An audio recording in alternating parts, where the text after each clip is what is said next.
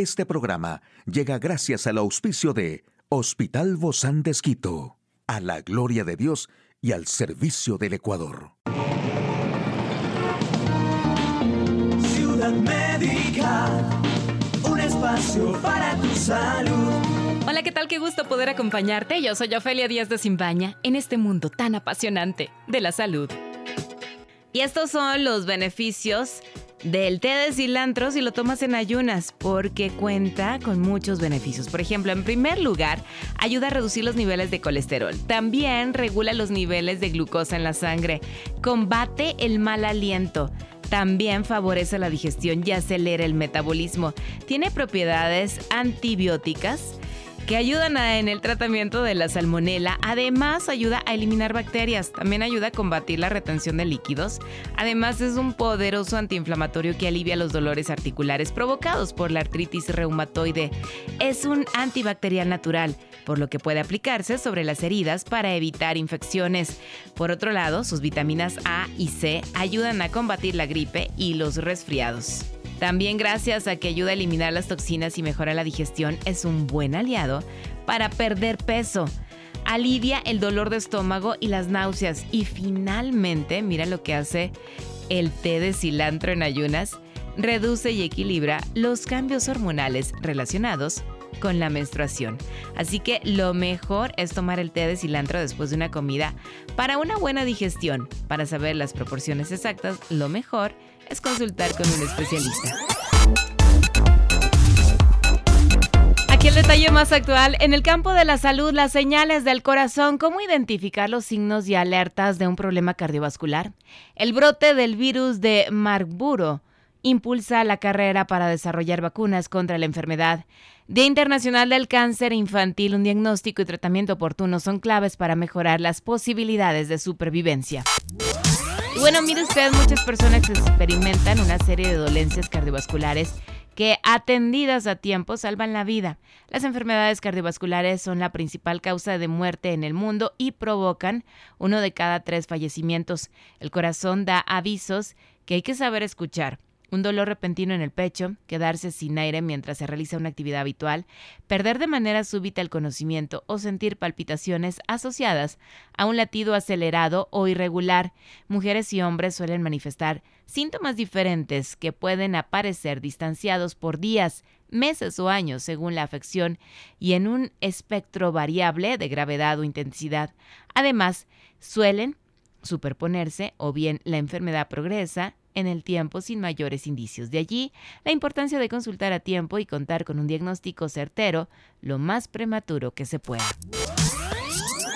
Y se registraron nueve muertes en Guinea Ecuatorial, África, por el patógeno que es altamente infeccioso y mortal, como el ébola. Un inoculante experimental se evaluó en voluntarios de los Estados Unidos con resultados alentadores. La enfermedad por el virus de Marburgo pasó a ganar esta semana la atención mundial porque se confirmó el primer brote de esta infección en Guinea Ecuatorial, África, donde han muerto al menos nueve personas. Es una enfermedad altamente infecciosa y mortal similar al ébola.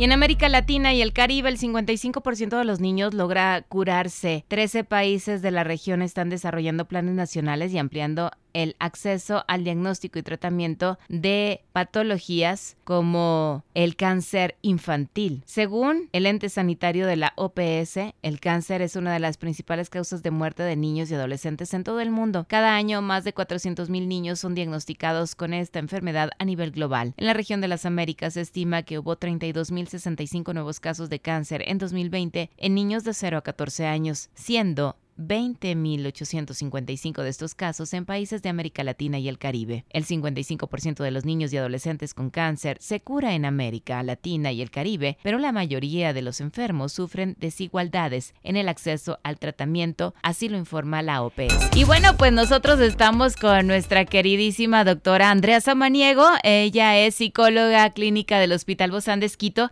y hoy en este tema de la depresión, que es un trastorno del ánimo, a veces de larga duración, que hace que una persona se sienta tan triste, tan irritable o tan vacía, justamente queremos ayudarnos porque todos hemos pasado por estos momentos en alguna etapa de nuestras vidas. ¿Cómo encontrar esa salida a la depresión? Gracias, Andrea, por acompañarnos. Bienvenida. Gracias, Dofe. Muchísimas gracias por la invitación. Bueno, ¿cómo salir de esto que que no queremos estar porque a veces estos meses de, de inicio de año se vuelven un tanto deprimidos, un tanto caóticos también en cuanto a todas las situaciones.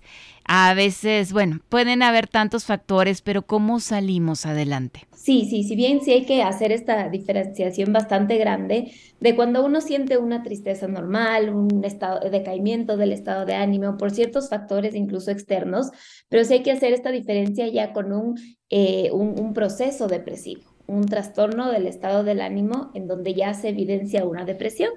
Entonces sí es bastante importante un poco considerar la intensidad, la frecuencia de los síntomas para poder detectar una depresión, ya que es considerada como una enfermedad, la eh, cual necesita su atención. Esto entonces cuando se considera la depresión es porque ya pasó de cuánto tiempo, cuántos meses. Sí, bueno, se podría diagnosticar más o menos en las últimas dos semanas de haber presentado con una intensidad, con una misma frecuencia, síntomas como tener menos energía para hacer las cosas, eh, sentir que nada merece la pena, pueden incluso ya empezarse a evidenciar pensamientos suicidas, eh, tener una visión súper negativa de uno mismo, de la vida, eh, creer que uno no va a mejorar, todo este aspecto negativo, un poco aplicarlo al día a día.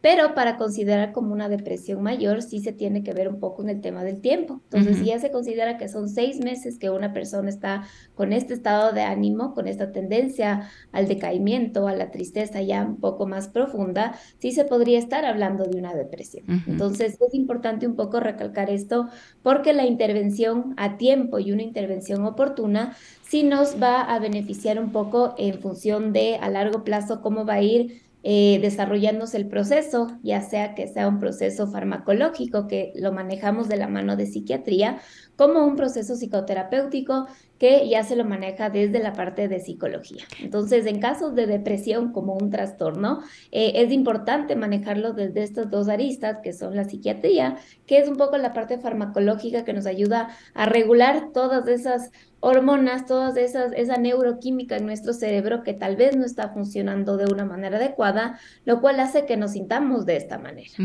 Al salir de esto, ¿se puede volver a caer también de nuevo?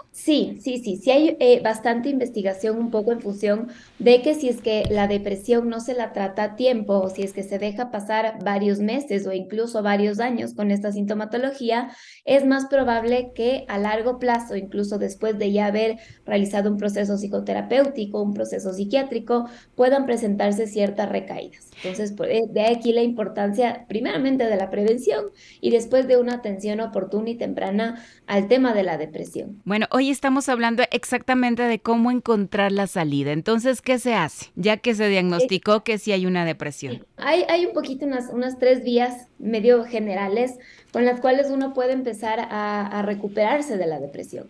Hay que tomar en cuenta que eh, eh, la depresión sí es importante llevarla a cabo bajo una eh, orientación médica, una orientación profesional con experiencia y no necesariamente se lo puede afrontar de una manera individual o solamente con el apoyo de familiares o amigos. Si bien es súper importante la red de apoyo con una, en una persona que tiene depresión, pero la orientación médica es súper, súper importante. Dentro de esto es importante reactivar nuestra vida, recuperar la actividad física, la actividad mental, la actividad social, cambiar un poco estos pensamientos negativos por pensamientos mucho más realistas, lo cual nos ayuda bastante en este aspecto, el tema de la psicoterapia. También el afrontar y solventar problemas que vayan surgiendo que, como en todo en la vida, todos tenemos problemas, pero lo importante es, es irlos tomando eh, a esos problemas de ir resolviéndolos para que obviamente no nos afecten en nuestra salud mental, en nuestra salud emocional. ¿Qué tan importante aquí en este caso es empezar con esos problemas chiquitos, así como las tareas, ¿no? Cuando hacemos tareas, empezar con esas chiquititas que uno ve que va progresando e ir dejando las otras más adelante. Cuando alguien tiene depresión es, es real el que uno no tenga ganas de hacer nada el que uno no tenga motivación, que no sienta incluso esa fuerza física para levantarme a hacer tareas cotidianas tan chiquitas como tú mencionas, Ofe, como puede ser levantarme a tender la cama, o levantarme y lavar los platos, o levantarme y tal vez eh, saludar a, mis seres queridos, de estar involucrada en una conversación.